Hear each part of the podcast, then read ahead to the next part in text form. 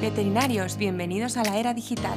Si queréis aprender sobre redes sociales para llegar a más clientes y que vuestra clínica veterinaria destaque, este es vuestro podcast. Soy Lola Mestre y esto es Revolución Veterinaria.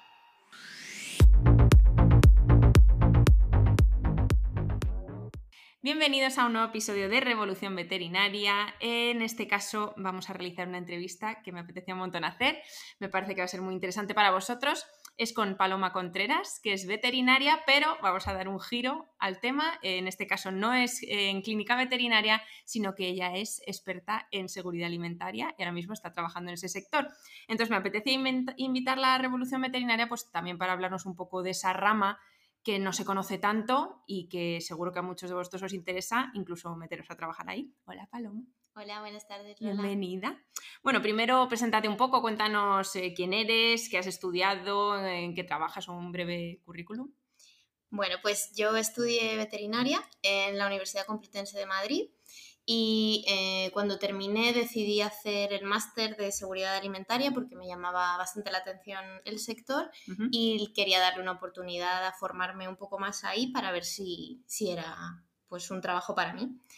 Em, además, bueno, mientras hice la carrera, eh, fui alumna interna del Departamento de Sanidad Animal, en concreto en enfermedades parasitarias, y también hice prácticas en una clínica. Así que digamos que, bueno, pude conocer un poco otros sectores también.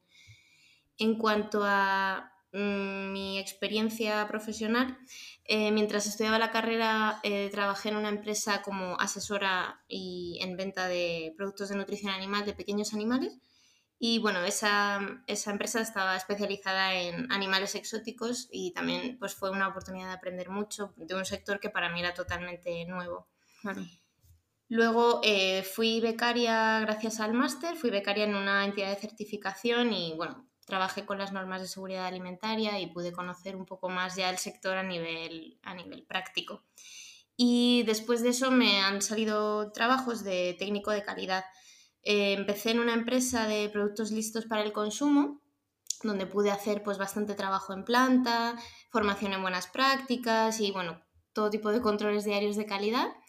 Y luego estuve un tiempo muy corto en un matadero de aves y mm, también fue muy interesante porque estuve mano a mano con los veterinarios oficiales y pude aprender un montón de ellos sobre el sector en general, el sector avícola, que es un mundo aparte y sobre la inspección ante-mortem, post-mortem y todo lo que es la, producción aviar como, como, un todo. O sea que incluso dentro del, porque yo no tengo ni idea, sinceramente, de lo que es el sector sanidad eh, alimentaria para veterinarios, o sea que dentro de esa misma rama hay un montón de distintas facetas que puedes trabajar. Sí, sí, hay, hay, es un abanico enorme de, de, opciones, de posibilidades, incluso si trabajas en una empresa como por ejemplo del sector avícola como como en la que estuve yo, em, muchas veces estos sectores tienen producción integrada y puedes incluso aprender del sector primario, ir a las granjas con los veterinarios de la empresa y, la verdad es que es muy, muy interesante. Y bueno, em, actualmente estoy en, una, eh, en el departamento de calidad de una empresa de restauración muy conocida a nivel internacional. No decimos nombres, por si acaso. Y bueno, eh, estoy, formo parte de un equipo multidisciplinar donde hay bastantes veterinarios, también hay biólogos, tecnólogos, ingenieros agrónomos y bueno, demás profesiones. Y en concreto estoy en el departamento responsable de la información eh, sobre valores nutricionales y alérgenos que se da a los consumidores. Pues que sea veraz, que esté disponible y que los distintos departamentos de calidad que integran la empresa en los distintos países pues que tengan toda esta información. ¿Y hay muchos veterinarios en el trabajo que tú ejerces o es como que mm, está un poco olvidado que el veterinario puede, no por ellos, sino por nuestra parte? Pues en concreto en mi empresa somos mm, unos cuatro, cuatro o cinco en este departamento, que es casi un tercio del total pero sí que es verdad que, bueno, eh, es una opción que muchas veces no consideramos o que cuando pensamos en un veterinario no, no imaginamos, ¿no? Que puedas llegar a, a, trabajar en ese tipo de cosas. Es que, por ejemplo, en mi facultad tampoco te creas que ni teníamos departamentos, pues como dices tú que podías ser becaria en alguna rama más hacia la sanidad alimentaria, nosotros realmente en mi facultad no había nada de eso. Entonces, ¿tú crees que ya en la, estudiando la carrera o en la facultad pudiste conocer realmente lo que era este sector o era una cosa un poco superflua, en plan de no sé muy bien qué es, luego ya al estudiar obviamente me imagino que aprenderías más, pero lo que te quiero decir, cuando tú terminas la carrera yo no conozco este sector, pero en tu caso, ¿tú crees que en tu facultad lo mostraban un poco más? O... Eh, bueno, mm, relativamente. La verdad es que la mayor parte de las veces, como cuando estás estudiando la carrera, lo que conoces es hacer prácticas en clínicas, mm, ser interno en el hospital, como mucho, si me apuras, eh, pues ir a alguna granja, eso es lo más exótico, por así decirlo, ¿no? Sí que es verdad que yo he hecho en falta Em, pues que se hable más sobre este sector en cursos más eh, al principio de la carrera. Sí. que es verdad que a partir de tercero o cuarto, pues ya empiezas a estudiar higiene, mm. legislación, tecnología alimentaria y ya empiezas a ver cómo... Pues, sí, qué, papel puedes tener tú en, esa parte, claro pero sí que es verdad que no es tan conocido hasta que estás ya eh, en cursos avanzados. De hecho, la mayor parte de las veces cuando hablo con gente que no es de mi entorno eh, más directo, pues siempre dicen, ¿y, tú qué haces? ¿Qué ¿Calidad de qué? ¿Cómo, ¿Qué hace un veterinario ahí, ¿no? Exacto, yo pensé que vosotros hacíais mm, pues vacunaciones, castraciones y todo tema clínico, ¿no? Y bueno, también granja también es algo conocido, pero es verdad que en este sector pues se sabe bastante poco. Sí, además que, bueno, por parte de los veterinarios, por supuesto, porque yo creo que casi todos entramos en la carrera pensando voy a cuidar de perros, gatitos o caballos y poco más. Pero incluso en la sociedad yo creo que también falta mucho, no sé cómo tú lo ves, que tú lo vivirás más de cerca, que en la sociedad falta mucha conciencia. Yo creo que si nosotros no nos hacíamos esa idea, en la sociedad hay mucha gente que no sabe que un veterinario es el inspector, puede ser inspector de, de sanidad o que se ocupa de todo el tema de control de calidad en los mataderos. Entonces, ¿tú qué, piensas? ¿Que la gente está en, otro mundo, estoy de acuerdo. Es verdad que históricamente en nuestro país, eh, inspectores de sanidad, ha habido veterinarios de toda la vida, pero sí que es verdad que, no, no, se conoce o no se habla prácticamente de esto. Yo siempre que hablo con mis colegas, ¿no? mis compañeros, siempre mm, hablamos de este tema y de cómo también es nuestra propia responsabilidad como profesionales que se dé a conocer pues lo que hacemos cada uno dentro de nuestro sector. Y, sí que es verdad que muchas veces pues se, entiende como que este sector pertenece más a farmacéuticos, incluso médicos, biólogos y muchas veces no pues no divulgamos lo suficiente que también podemos llevar pues tener este tipo de cargos o... No, bueno, lo hemos vivido en primera plana con toda esta historia del COVID, que a los veterinarios, que son los expertos en sanidad... Y en pandemias. Sí, ¿no? Y en control de, pandemias de este tipo, de enfermedades infecciosas, pero bueno, ese es otro tema que no vamos a entrar ahí. Entonces, te quería preguntar, ya nos has explicado un poquito qué es tu trabajo, hay por supuesto diferentes em, labores que puede ejercer un veterinario en, este sector. Cuéntanos un poquito, que, o sea, una persona que aspira y dice, bueno, a mí me interesa el sector de la seguridad alimentaria, que, más o menos qué puede hacer un veterinario ahí dentro. Pues eh, bueno, la verdad es que lo más mm, directo ¿no? podría ser formar parte de un equipo de calidad en una fábrica. Em, y bueno, o sea, el equipo de calidad sería pues como tomar muestras, todo eso, o sí, eh, desde homologación de proveedores, controlar los procesos, formar a los trabajadores de la fábrica en buenas prácticas higiénicas, que eso hay mucha labor por hacer todavía, y luego pues garantizar y asegurar que se cumple la legislación, que se cumplen estas buenas prácticas, y bueno, em, puedes tener un papel muy muy relevante en, lo que es el día a día de una, de una planta, y bueno, eh, pues también tema de gestión de incidencias y numerosos controles de calidad. Sí. Y bueno, aparte de toda esta rama de trabajar en planta, en la industria alimentaria, pues como hemos hablado antes, es muy amplia, también se puede trabajar en la industria de las bebidas y, bueno, en la producción primaria, en granja y luego eh, si te formas en este sector, pues eh, descubres que hay también un campo que nos resulta al principio exótico, que por ejemplo especializarte en control de plagas que también hay muchos veterinarios que se dedican a eso y ni siquiera nosotros muchas veces somos conscientes de No, no que hay- tenía ni idea.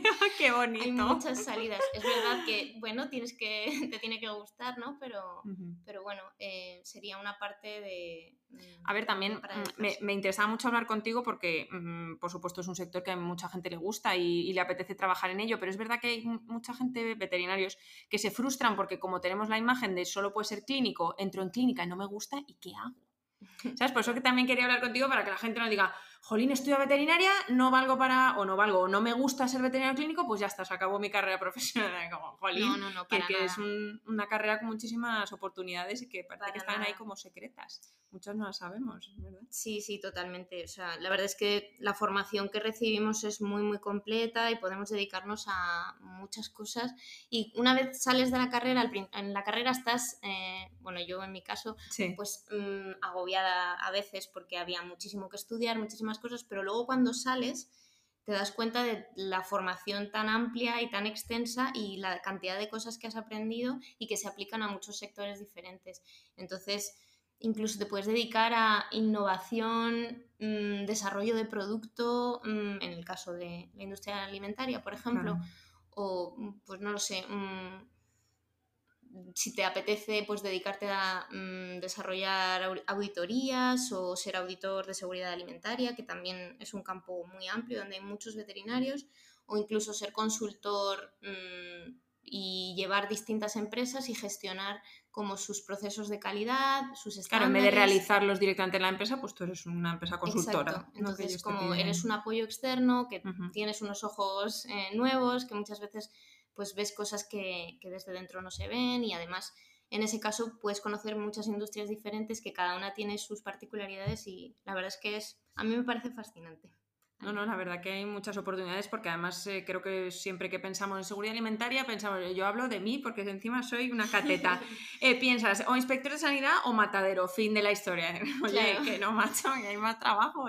Es verdad que puede que en la carrera se hable más de dedicarte al sector público, que serían esos dos casos que has mencionado tú, que también es una opción muy buena y si tienes ganas de estudiar y, y Claro, tienes la, la motivación y las ganas, Totalmente. lo puedes de hacer. hecho, muchos compañeros están unos años en la industria privada, pues como estos responsables de calidad y luego deciden que quieren pues, hacerse inspectores de sanidad, estudian las oposiciones y, y también pues eh, es una salida, una salida más. No, incluso es interesante porque mi madre también se, bueno, en otra rama completamente distinta, no veterinaria ni mucho menos, pero hizo una oposición y allí- a mí ella me decía, claro, la oposición fue muy dura, pero piensa que yo trabajaba de eso. Entonces Claro. incluso puede ser interesante estar trabajando en la industria y luego hacer la oposición. Al final tienes que estudiar, no te lo va a quitar nadie, pero no es lo mismo a lo mejor yo empezar de cero, estudiar unas legislaciones, unos procesos, no tengo ni idea, a que tú lleves trabajando cinco o seis años en la industria y al final te haces el examen. Bueno, yo lo suelto ahí, Por este pensamiento que me ha venido, por si a alguien le, Sí, le sí, mola. por supuesto, eso ayuda. Entonces te quería preguntar, Paloma, si ahora nos está escuchando tanto un estudiante de veterinaria que está terminando o una persona que quiere cambiar un poco de, del gremio donde está la rama que está en la veterinaria y dice, venga, me quiero meter en, en el sector de la alimentación, ¿qué- ¿cómo empezamos? ¿Hay que especializarse? ¿No es necesario? ¿O qué hacemos? Pues la realidad es que en principio no sería necesario especializarte. ¿Qué pasa? Que somos muchos veterinarios en España y especializarte siempre ayuda. Si puede ser eh, con formación académica, pues mm, existen numerosos máster. Es verdad que no todo el mundo se puede permitir estudiar un máster, pero yo sí que recomendaría especializarse en el sector o incluso, em, si no puedes hacer un máster, puedes solicitar hacer prácticas en una empresa. Como hablábamos antes, es muy típico hacer prácticas en clínica cuando Sí. estudias veterinaria y yo no conozco a ningún compañero ni compañera que hiciese prácticas en una industria alimentaria, pero también se puede. Entonces, si tienes dudas o te apetece probar, siempre puedes escribir a algo que te llame la atención y tú lo solicitas, mandas un, pues un correo o llamas por teléfono, lo que sea, y tú lo pides y, siempre se, se agradece pues ese pues que, que te intereses ¿no? por el sector y que te ofrezcas voluntario para, para conocerlo y si puedes aportarles algo. Sí, porque no todo el mundo que dices tú está... Vamos, que no creo que casi nadie haga prácticas allí. Siendo honesta, dirán, oh Dios mío, nos ha llamado un, estudiante, vamos a cogerle, por favor. Entonces tú dirías que, bueno, el máster obviamente te da unos conocimientos que son muy válidos, pero que no es estrictamente necesario. No, yo conozco gente que se dedica a esto y no, no ha pasado por el máster. Sí que es verdad, yo por ejemplo, el máster que hice... Em, era del Colegio de Veterinarios de Madrid con la Complutense y, por ejemplo, te enseña un montón de... O sea, te abre la mente mucho, eh, conoces, generas una red de contactos muy interesante, conoces gente tanto de la administración, de las administraciones públicas como del sector privado y también conoces muchos compañeros de otras carreras, de otra formación que, bueno, ayuda mucho a, ampliar también tus miras y ver que no solo eh, hay veterinarios en este campo y que puedes aprender mucho de, de otra gente, ¿no? Entonces, si hay posibilidad, pues mm, yo sí que optaría claro, si tienes los medios económicos, pues es mejor, pero lo que decimos, oye, no todo el mundo se puede permitir un máster, que sabemos que son muy costosos. Sí. Genial. Y lo último te quiero preguntar, pues ya sabes que aquí en Revolución Veterinaria no tenemos pelos en la lengua, entonces un poco que nos digas, porque a lo mejor hay gente que se piensa, ah, claro, yo me meto en seguridad alimentaria así, hablando un poco mal, ¿eh? No quiero generalizar, pero bueno Em, porque se gana mucho dinero o porque no, yo quiero vivir bien. Que a lo mejor hay alguien que tiene un poco esa idea y por favor cuéntanos, ¿esto es real? Totalmente. Es o no. O sea, es totalmente real que tenemos eh, ese, pensamiento. A ver, la realidad es que no es la panacea que nos venden en la carrera o... Mm, o, esa idea que, nos hacemos nosotros, sí, no sé de dónde viene, pero la tenemos. Yo creo que antes de decidir entrar aquí hay que pensar si realmente es una rama que te interesa, que te gusta y que te apasione, porque al final yo creo que hay que trabajar en algo que de verdad te apasione. Sí, sí, hay que trabajar en algo que te guste, chicos, si no acabas reventado. Hacerme caso. Exacto. Entonces, sí que es verdad que si decides qué es lo que te gusta, te metas aquí, pero no lo hagas eh, pensando, bueno, es que así voy a tener una vida maravillosa, un sueldazo y voy a trabajar siete horitas al día, porque no es la realidad. O sea, el sector privado, pues eh, las empresas, la vida a lo mejor no es tan sacrificado como puede ser trabajar en clínica, porque no hay guardias, pero... Mm, sí, por lo que, bueno, ya hablamos en otro episodio de lo que el burnout en clínica, la situación es diferente, pero lo que dices tú, que tampoco nos pensemos que es, ay, trabajo tres horas al día y gano 3.000 euros al mes. Ojalá, oye, si hay ese trabajo, llamadme que, yo voy. pero no, no, además lo que dices tú muy interesante que te tiene que apasionar. Al final, mm, yo lo siento si esto le ofende a alguien, pero entrar en un trabajo por, ay, es que gano mucho, voy a ganar mucho dinero eso al final, bueno, ya a lo mejor lo ganas, el dinero, pero a la larga te estás engañando. No vas a estar tampoco a gusto, porque no estás haciendo algo que te guste. Entonces, yo creo que lo primero es centrar que, que te interese, que te guste el, sector. Y tema de proyección, porque muchas veces la gente se agobia en clínica porque no tiene como mucha proyección de crecimiento profesional, me refiero pues ascender o simplemente la salida que ves es pues me tendré que montar una clínica. En cambio, en tu sector, ves que yo creo que sí, ¿no? Pienso yo, ahora me lo cuentas tú. Sí, yo, yo creo que en este caso sí que mm, puede haber más proyección, obviamente depende de la empresa en la que estés, pero sí es más fácil cambiar de, pues mira, dentro de técnico de calidad, eh, dentro de un tiempo, cuando mi formación me lo permita, puedo ser responsable de calidad, lo cual ya es una progresión. Y luego siempre puedes cambiar de empresas porque la industria alimentaria en España es muy potente, sí. Y bueno, mm, puedes incluso lo que comentábamos antes, luego dedicarte a ser auditor independiente o... Sí, mm, sí que hay, muchas oportunidades y mucha posibilidad de moverse. Pues oye, mira, eso también es interesante que la gente lo sepa. Eso sí que. Que a veces en clínica parece que es más complicado. Pues nada, Paloma, eso era lo que quería un poco comentar contigo. Muchas gracias por estar hoy aquí. La verdad que nos has dado un punto de vista muy interesante. Yo creo que hay gente que, que le va a inspirar a, ya os digo, a todos, que tanto estéis terminando de estudiar la carrera o estéis hartos de vuestro trabajo actual, sea donde sea, pues oye, es otra opción. Es que los veterinarios parece que no, pero estamos en un montón de, industrias que parece que estamos ahí como ocultos. No todo es, mira que a mí me encanta la clínica, no, no, lo digo yo, pero no todo es la clínica, hay más cosas, hay más, cosas, más cosas. Pues nada, muchas gracias, Pam. Muchas gracias, Lola. Adiós, chicos.